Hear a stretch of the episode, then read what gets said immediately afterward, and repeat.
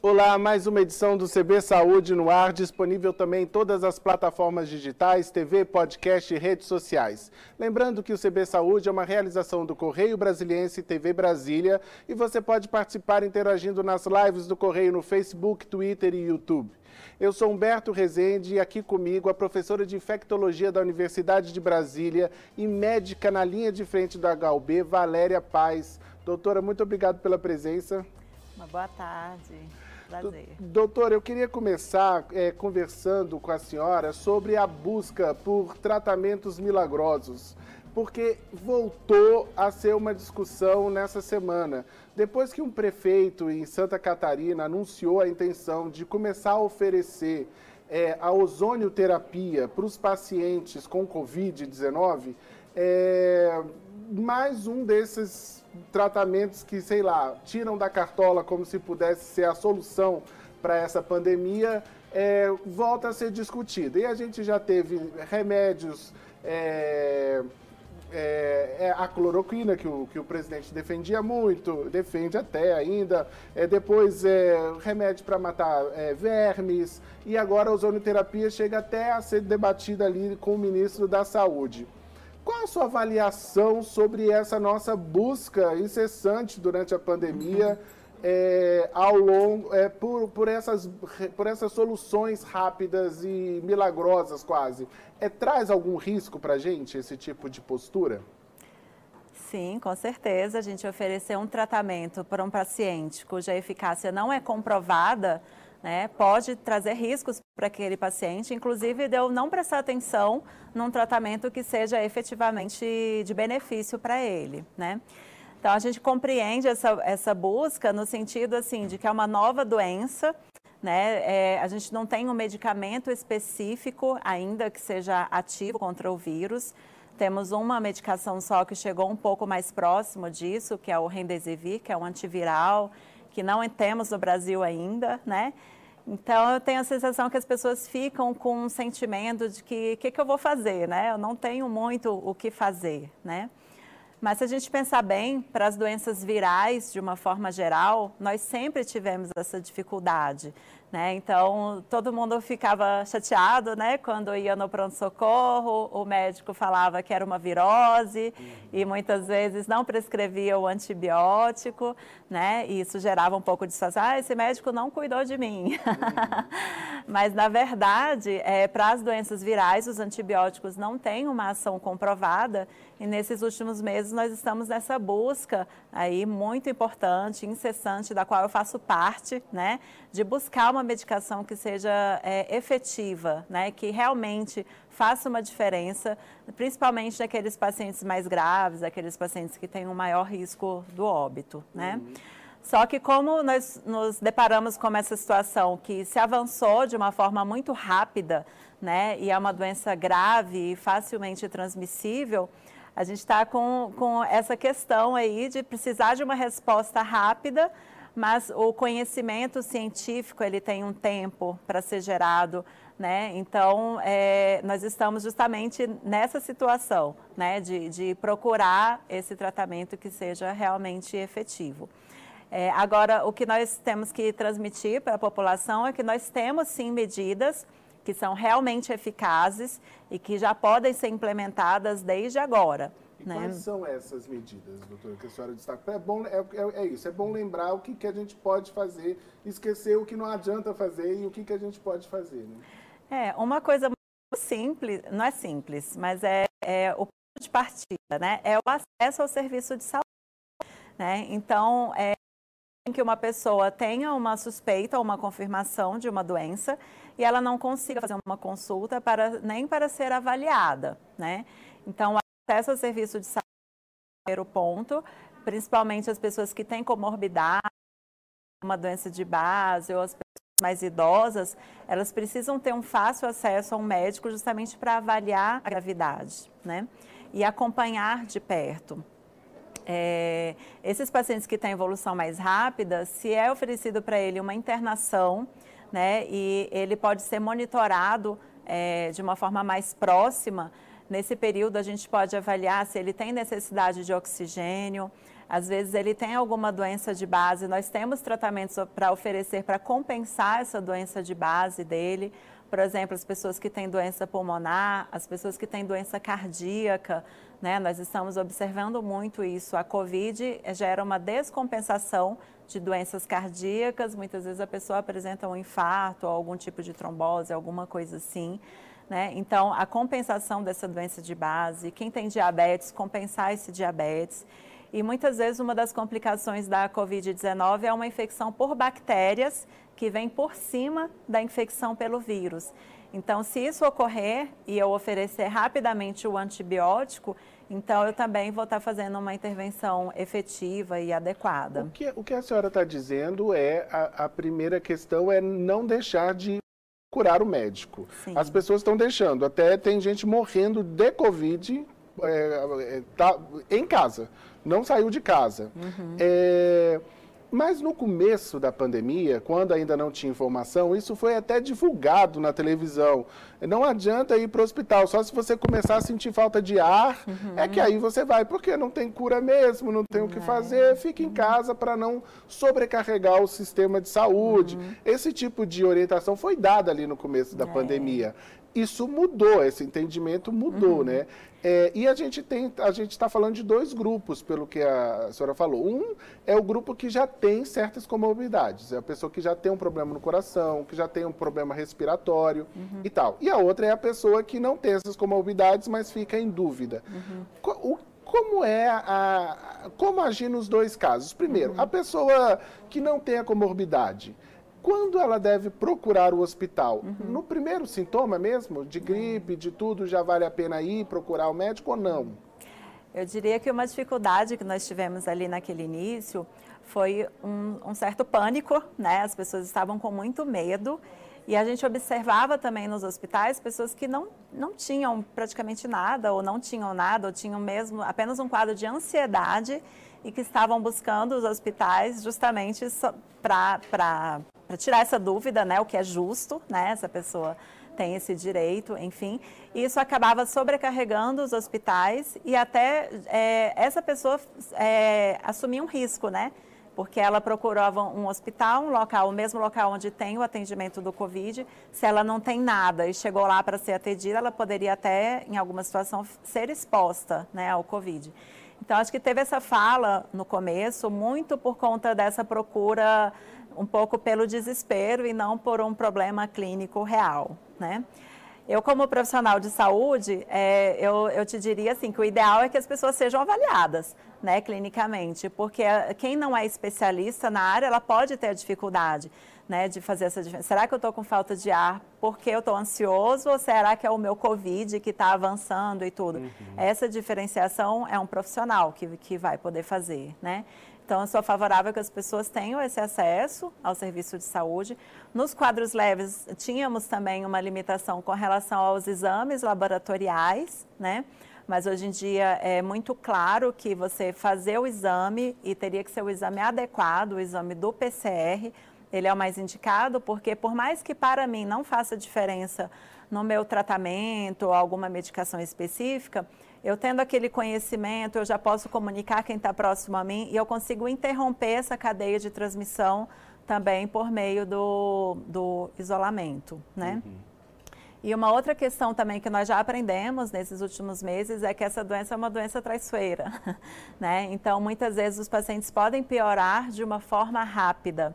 Né? Então, eu, eu, acredito que é mais interessante que as pessoas sejam avaliadas e que sejam idealmente acompanhadas de uma forma próxima para que elas sejam atendidas antes desse agravamento mais importante. Uhum. Então, a gente fala a hipóxia silenciosa. Às vezes o paciente está com falta de ar, ele não sabe que está com tanto falta de oxigênio e quando a gente faz o exame, já está numa fase. Não é perceptível para a pessoa, mas já tem algo diferente no funcionamento ali isso. do sistema respiratório dela. Sim. Isso. Entendi. E para as pessoas que já têm algum quadro que pode agravar é, é, a Covid, é, a questão pulmonar, a questão cardíaca, é, é fazer o quê? Continuar seu acompanhamento tradicional? Isso, muitas vezes, se ela já faz algum segmento contínuo com algum médico, né, entrar em contato com esse médico, comunicar, ver se tem necessidade de algum ajuste de medicação, né, por exemplo, quem tem alguma doença reumatológica, faz uso de algum imunossupressor, então consultar o seu médico se é necessário algum ajuste, alguma é, substituição de medicação durante aquele período, né. E o paciente, uma outra questão também, é, eu, eu, mencionei, né, o risco da, da trombose, né? Uhum. Então, muitas vezes, alguma, é uma outra intervenção que a gente pode fazer também. Então, isso tudo só é possível a partir de avaliação médica. Por isso que eu mencionei como um ponto principal ali o acesso aos serviços de saúde. E os serviços de saúde, eles se prepararam para receber as pessoas nessa época, né? Uhum. Como que está lá no HUB? O que, que aconteceu no HUB? Como modificou o HUB a pandemia? É, no HUB nós precisamos fazer uma modificação bem grande, né, do, no nosso hospital. Então, foi montado um comitê de crise, né? A nossa diretora montou todo, acionou várias pessoas, né, para montar. E para atender esse período da, da pandemia, então nós alteramos a nossa estrutura do pronto-socorro. E no local onde funcionava o nosso pronto-socorro está totalmente direcionado para o atendimento do Covid, né? Então, assim como outros locais, né, é, reestruturação dos ambulatórios, algumas consultas não estão ocorrendo, né, principalmente as consultas que não são urgentes, né? E é, cirurgias, apenas cirurgias também realmente mais urgentes, que o paciente não pode esperar, né? Cirurgias de câncer, né? Cirurgias que realmente te, o paciente teria um prejuízo muito grande, né? Em não avançar, porque toda a nossa estrutura do hospital está voltada nesse momento para o Covid. Uhum. E é, o HUB é, também tem sido muito falado por conta do teste da vacina é, que está acontecendo. É o HUB que aqui no DF está é, gerenciando essa parte da pesquisa com a vacina que começou ontem, não foi isso? Os, uhum. primeiras, os primeiros voluntários uhum. é, começaram a receber. É, a vacina ela é muito aguardada, uhum. É, mas a gente também ouve que é, não se pode ter é, não se pode ter uma expectativa de uma vacina muito rapidamente também, né? O que, que o que, que, a senhora pode nos dizer sobre a vacina que está sendo testada e as expectativas em relação a ela? Olha, é, minha expectativa com as vacinas é muito alta, né? Eu tenho uma grande esperança com as vacinas, mas a gente precisa ter uma consciência de que vai demorar um pouco, né? Então, nós estamos começando aí a, a terceira fase de testes. Então, agora que nós vamos começar a aplicar essa vacina num número maior de pessoas, né, foram escolhidos ali para começar os estudos dos profissionais da saúde, porque são pessoas que estão com contato muito próximo e diário, né, com o Covid. Então, talvez a gente observe se ela realmente tem um efeito protetor de uma forma mais rápida, né? É, mas o que eu gostaria de mencionar é que até é, a gente ter uma comprovação de que essa vacina realmente funciona e até que a gente possa aplicar em toda a população, isso vai demorar um tempo. Então, neste tempo, enquanto não chega este dia, né, nós temos que nos é, comprometer e aderir às, às recomendações que já estão vigentes. Né? Então, eu entendo que a gente falou de muitas modificações de hábito, né? Então, assim, isso do, do distanciamento social é difícil, né? Então, a gente estava acostumado a ter um contato próximo, nossa família, abraçar nossos amigos, né? É, isso tudo, a gente vai ter o Dia dos Pais agora, né? Então, é, são mudanças de hábitos que pesam, né? Mas a gente está falando de uma situação de saúde que a gente está aprendendo. A gente já aprendeu muita coisa nesses últimos meses. É, eu acho que vale a pena a gente insistir nessas medidas, porque é uma questão de saúde importante. E a gente está falando mesmo é, uma vacina desenvolvida em tempo recorde, a gente ainda está falando de, de, meses, de até o fim do ano, uhum. é, para a gente ter os resultados e começar a produção. Ou seja, a gente tem, a gente está há quatro, meses ali, cinco meses convivendo com a pandemia e parece meio que pelo menos metade do caminho. A gente ainda tem outra, é. outra quantidade de meses para para ficar e não pode relaxar, né? É, e aí uma das questões que, que vem à, à mente é a questão da volta às aulas. Uhum. É, os pais, a maioria dos pais estão tá preocupada com, com isso. É, como a senhora está vendo a situação do ponto de vista de uma especialista? Eu vejo com preocupação. Uhum. né, eu acho que a gente tem que ter essa consciência né, de que é uma decisão muito difícil. Né? Nós é, estamos acompanhando aí a situação de outros países. Nós vimos que esse momento de volta às aulas é um momento muito delicado, né? porque naturalmente as crianças vão ficar expostas, elas vão entrar em contato entre si. É um ponto de encontro de muita gente que depois todo mundo volta para casa. Né? Então isso tem que ser muito bem monitorado, né? Para que a gente tenha, a gente precisa dessa agilidade, né? Então se houve essa decisão, né, de, de retornar às aulas, então minimamente a gente tem que ter uma capacidade de identificar muito rápido se estão acontecendo surtos em determinadas escolas, isolar, proteger os profissionais, proteger as crianças, os pais. Temos funcionários vulneráveis também, né? porque muitas vezes os pais eles têm uma opção, muitos, né? Não vou dizer, eu sei que não são todos, muitos têm uma opção, vou mandar, não vou mandar, né? Mas aquele funcionário da escola ele não tem essa opção, ele trabalha no local, está funcionando, ele tem que ir trabalhar. Então, como é que eu vou proteger aquele profissional? Né? E, e todo, todo, todo, então é uma situação delicada. Então a gente tem que ter muita responsabilidade com essa decisão.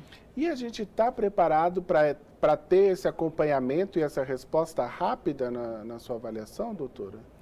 Então, a gente vai ter que contar muito com os núcleos de vigilância epidemiológica, né? Eles vão ter que estar tá extremamente atuantes.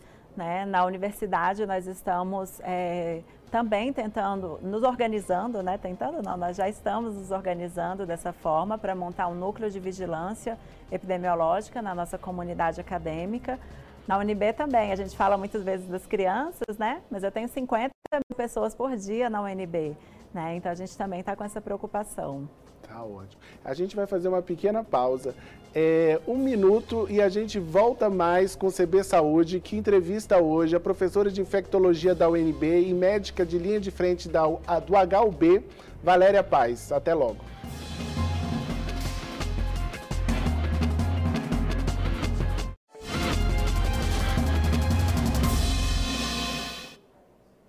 A gente volta com o segundo bloco do CB Saúde, que hoje entrevista a professora de infectologia da Universidade de Brasília, Valéria Paz.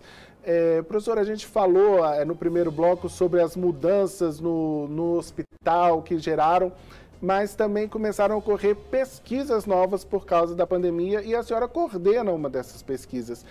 Fala um pouco da pesquisa que a senhora está coordenando no HUB relacionada à Covid. Bom, então estou acompanhando a ocorrência de infecções hospitalares nesses pacientes né, e uso de antibióticos e resistência bacteriana. Né? Então, são pacientes extremamente graves, pacientes críticos. Né? É, nós tivemos uma série de modificações no nosso hospital, nós precisamos mobilizar pessoas, né? E muitas vezes a pessoa é interna por conta do Covid e nós não queremos de forma alguma que essa pessoa adquira alguma infecção hospitalar ou alguma bactéria multiresistente, porque seria muito triste né, a pessoa sobreviver à Covid e acabar tendo alguma complicação por conta de uma bactéria multiresistente. Né? Então, nós estamos atuando nessa linha, acompanhando, já tenho contato com pessoas de todo o Brasil que têm observado, né, nós já vimos com essa preocupação da resistência bacteriana e estamos preocupados que, que isso se acentue agora nesses próximos meses, né, e estamos atuando intensamente aí para tentar reduzir é, a ocorrência dessas infecções e da resistência bacteriana. Agora, o que, o que, que vocês procuram descobrir com essa é, pesquisa exatamente? Se há uma é, se é mais suscetível um paciente com Covid a, a adquirir essas bactérias, é, ou, ou, que, ou, ou se a, a, própria doença, o próprio vírus facilita a entrada? Uhum. O, o que é que exatamente vocês estão tentando descobrir? Tá, então vamos lá. A gente falou lá no início sobre o tratamento específico do Covid. Uhum. Né? Nós não temos um tratamento específico, Muita, mas muitas vezes o paciente fica muito grave e aí, por conta da gente, é, a gente vai investigar esse paciente se ele tem uma infecção por bactéria associada ou não. E muitas vezes nós precisamos oferecer antibióticos de amplo espectro para esse paciente, né? É, então, é, o primeiro passo é isso, é avaliar se essas infecções, por, qual, quais são as bactérias mais comuns que acontecem nesses pacientes e o quanto isso afeta a mortalidade né, dos pacientes com o Covid. Né? Isso é um determinado aspecto. É, esse paciente é, com Covid que fica internado numa UTI, ele tem os mesmos riscos de outros pacientes que também ficam em UTI. Muitas vezes fica no respirador, fica com acessos vasculares, faz hemodiálise, né, sonda vesical de demora. Então, são todas portas possíveis de entrada. Né? Então, a gente está tentando identificar nesses pacientes com Covid se há alguma medida específica a mais que a gente possa fazer para prevenir essas infecções hospitalares. E aí, de posse desse conhecimento, é melhorar o atendimento para futuros pacientes de Covid. Sim, também. Então, assim, é, olhando aí do ponto de vista dos profissionais, né, é, a gente tem uma preocupação imensa que esses profissionais não adquiram a Covid. Então, eles utilizam vários equipamentos de proteção individual e esses também têm que ser utilizados de uma forma correta para também proteger o paciente, né? Então, o cuidado entre pacientes também deve ser da forma mais adequada. Assim como a gente fala para todos sobre a higienização das mãos também dentro do Covid, né? Então, em muitos locais, por exemplo, está sendo muito crítico o uso desses equipamentos, né? A gente sabe que a gente te, já estamos melhores, mas estivemos um período aí com estoque muito curto, né? De máscaras, de aventais. Na minha percepção, acho que isso já melhorou, né? Mas como fazer o melhor uso desses equipamentos sem colocar em risco nem o paciente e nem os, os profissionais. Né? Então, são, são pormenores ali que a gente está observando atentamente para melhorar para os dois lados, digamos assim. E eu imagino que seja um conhecimento que ajude na gestão hospitalar, no fim das Sim. contas, né? Claro, porque um indivíduo que tem uma infecção hospitalar, ele tem um tempo de internação e um custo muito mais longo. Né? Então, se eu conseguir dar um tratamento, aquele paciente não ter complicações por infecção hospitalar, eu consigo dar uma alta mais rápido e eu libero um leito para uma próxima pessoa né, que precise daquele leito. Né? Então, é fundamental. Uhum. É, a senhora mencionou a palavra leito, e aí vem uhum. uma questão que, é, que a gente fica sempre. É, a gente falou que uma das primeiras medidas é o acesso aos profissionais de saúde, que os pacientes tenham acesso a, aos tratamentos e avaliação médica. É, e também uma questão de acesso aos tratamentos, que é uma, uma questão que nos preocupa. Até é, os governos usam, usam muito é, a ocupação dos leitos para ver se há possibilidade de uma medida de relaxamento ou não e tudo. E o HUB se preparou também fornecendo, separando leitos só para isso, né? Uhum. Como está no HUB e como está no DF a questão dos, dos leitos? É, há disponibilidade de leitos ou a gente fica ouvindo essa coisa dos 90% e aí é preocupante? É, nós temos que ter uma clareza de que 90% de ocupação é muito alto e é muito preocupante, né? Então, no HUB, por exemplo, no, no, no, em todas as UTIs, digamos assim, é, é, recebemos os pacientes sob regulação, né? E um paciente esse quadro de Covid grave que ele chega, muitas vezes ele fica no mínimo 15 dias ali. Né? Então, imagina, se ele ainda tem algum outro tipo de complicação, alguma, essa permanência dele pode é, demorar ainda mais. Né? Então, eu vejo que a gente tem que ter essa preocupação com a taxa de ocupação né, dos leitos, porque a gente precisa garantir que todo mundo que adoeça tenha acesso a esse leito. Em Brasília, nós estamos com uma taxa de ocupação elevada, eu acho isso preocupante, né? Mas a preocupação principal que eu acho que a gente tem que ter é como que estão as transmissões, os números de casos novos. Porque se eu estou aumentando a transmissão hoje, esses pacientes que adquirirem hoje vão chegar na UTI daqui a 15 dias. Né? Então eu tenho, que, eu tenho que fazer isso de uma forma é, muito profissional, digamos assim, né? para a gente garantir esse acesso. Mas, na verdade, o, que eu, o nosso objetivo, que eu quero falar é isso. Nosso objetivo não é reduzir a taxa de ocupação, é reduzir a transmissão né? Porque a reduzindo a transmissão é que a gente vai resolver a ocupação. E vamos lembrar novamente, né, de todas as pessoas que têm outros agravos que não são a COVID e que podem precisar também de leitos de UTI, né? Então a gente precisa ter os leitos disponíveis. Isso é uma questão muito de uma responsabilidade coletiva também, né, doutora? Porque é, a gente sabe que o, o, o, a Covid, o problema é que ela se espalha muito facilmente. Então, ela, ela tem potencial para atingir uma, uma uma parcela enorme da população. Uhum. É, muita gente acha que, ah, como 90 e tantos por cento se cura, como eu não estou no grupo de risco, como eu sou jovem, como eu tenho histórico de atleta, eu não vou ficar mal eu vou, é, eu não preciso me preocupar. Só que como ela se espalha muito para muitas pessoas, ela acaba pegando muita gente que uhum. acaba ficando é, uhum. muito mal. Uhum. E aí a, é, é, acaba levando, e aí a gente volta para boa e velha, vamos fazer a nossa parte e vamos nos cuidar para não transmitir esse é. vírus, né? Se a gente pensar assim nesse espírito da coletividade, né? É muito injusto, né, uma pessoa adoecer porque quem está do lado não seguiu as normas de precaução, né? É, eu atendi uma paciente que ela estava com trabalho presencial e no local de trabalho dela, vejam, reduziram a frequência de higienização das superfícies, porque tinha menos gente trabalhando, e tinha uma pessoa no setor que se recusava a usar máscara.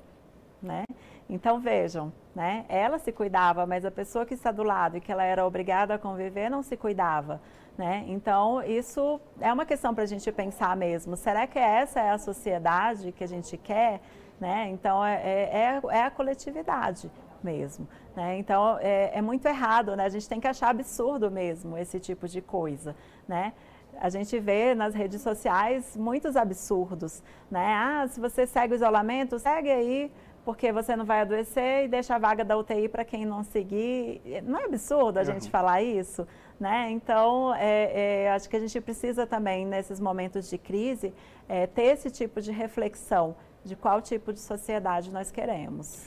E eu acho também que a pandemia traz uma lição sobre o que é cuidado com a saúde em termos de política pública, porque a conscientização das pessoas é, é, parece o primeiro passo para a prevenção. A gente sempre fala da necessidade de uma medicina preventiva é, e tudo. E a gente ouve que em países onde é, há uma comunicação constante, é, as pessoas seguem as orientações das autoridades sanitárias, a, a coisa ficou um pouco mais controlada. Uhum. É, e no Brasil a gente ainda tem uma saúde muito, ficou doente, vai tentar resolver e não se cuida previamente. Uhum. E, e foi agora para o coletivo. Uhum. Eu antes preciso me cuidar, antes é, a gente já não se cuida individualmente uhum. e agora a gente está vendo que não se cuida coletivamente. Que lições isso traz para a formulação de políticas públicas é, no futuro, professor? É.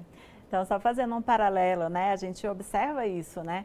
É, é, obesidade, digamos assim, né? Muitas vezes eu não, né? É muito difícil mudar de hábito, né? Eu demoro para tomar essas iniciativas, parar de fumar, né? Ou mesmo até uso de preservativo, proteção contra as infecções sexualmente transmissíveis, né? E tudo. Mas na minha análise, é, a gente precisaria, assim, é, empoderar as pessoas. Eu sou a favor de, assim, educação, educação, educação, para que as pessoas tenham, é, façam escolhas corretas, escolhas sensatas. E eu acho que a gente, como sociedade, tem que avançar nessa comunicação e nessa educação em saúde.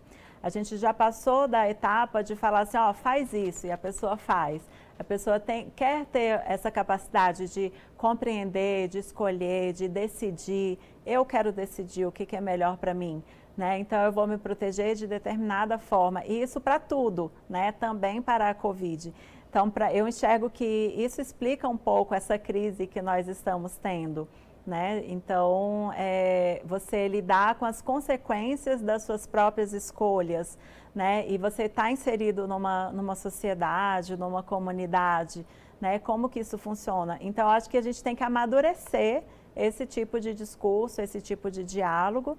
E as políticas públicas têm que ser nesse sentido também, né? De favorecer que aconteça esse amadurecimento porque as pessoas não engolem mais eu falar faça isso e ela faz, né? Ela quer compreender por quê e aí a partir daí ela toma uma decisão que ela, se ela for convencida, ela até convence o próximo, né? ela convence os filhos, tudo. Isso da higienização das mãos a gente vê muito, né? Então tem mãe que sempre fala, né? Ó, oh, você já lavou a mão antes de comer, antes de sentar à mesa, chegou da rua. Então essas pessoas têm uma adesão muito maior do que não só a mãe, né? O pai também, né? Mas é, é como que a educação desde a infância vai, vai é, moldando, né? O que as práticas daquele adulto. E como educação e saúde são indissociáveis, né? Uma, uma, população bem educada é uma população mais saudável, né? Sim, com certeza. Então é interessante que essa população é, perceba que é possível ser, ser saudável e escolha ser saudável também, né? É, e vou defender aqui também, de novo, os vulneráveis, né? Então, tem pessoas que não têm escolha, então a gente, enquanto sociedade, enquanto, né, a gente tem que proteger também essas pessoas mais vulneráveis, por exemplo, essas pessoas que estão precisando sair para trabalhar e não podem ficar em isolamento. Doutora, muitíssimo obrigado pela entrevista e pelas mensagens que a senhora deixou. É, parabéns pelo trabalho que está realizando na UNB e parabéns por ser médica e professora, porque junta as duas coisas que a gente mais está precisando. Obrigada. Obrigado. O CB Saúde fica por aqui. Obrigado pela companhia. Até a próxima. Tchau.